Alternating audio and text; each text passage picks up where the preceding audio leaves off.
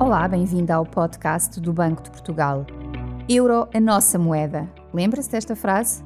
Foi há 20 anos. Era o slogan da campanha de lançamento do euro. Nos últimos dias de 2001, a expectativa era grande. Perto da meia-noite do dia 31 de dezembro, havia filas nas caixas multibanco dos países que aderiam à nova moeda para levantar as primeiras notas dos tão aguardados euros, assim que soassem as 12 badaladas. E Portugal não foi exceção. Também à porta da tesouraria do Banco de Portugal, na Rua do Comércio, se fizeram filas naqueles primeiros dias do ano. Havia muita vontade de trocar escudos e ter na mão a nova moeda. Assistia-se ao nascimento da maior transição monetária da história, que envolvia 12 países e 308 milhões de habitantes. 20 anos depois, hoje são 341 milhões de pessoas em 19 países e uma esmagadora maioria de 78% dos cidadãos da área do euro é favorável à sua moeda. É a segunda moeda mais utilizada em todo o mundo, estimando-se que entre 30% a 50% do valor de euros esteja fora da área do euro.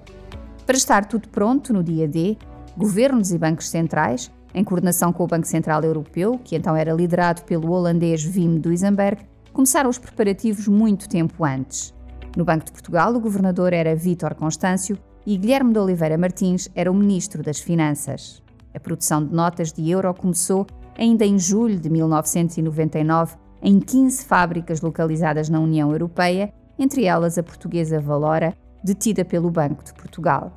Os bancos abasteceram a rede de balcões, as caixas multibanco e distribuíram kits pela população com as novas notas e moedas. No dia oficial do lançamento, a 1 de janeiro de 2002, já tinham sido produzidas para todos os países do euro 14.890 milhões de notas, com um valor total de 633 mil milhões de euros.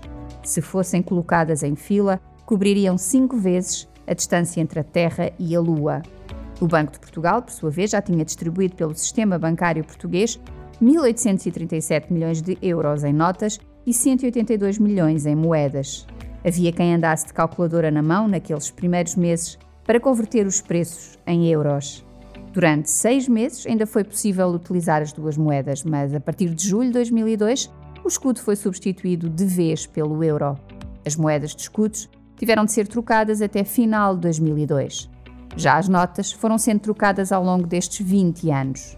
A última chamada para troca de escudos aconteceu em fevereiro de 2022, quando terminou a possibilidade de trocar notas de escudo da série Descobrimentos. Agora, o escudo passou mesmo à história. Ao fim de 20 anos e da produção de 119 mil milhões de notas, preparam-se mudanças no euro.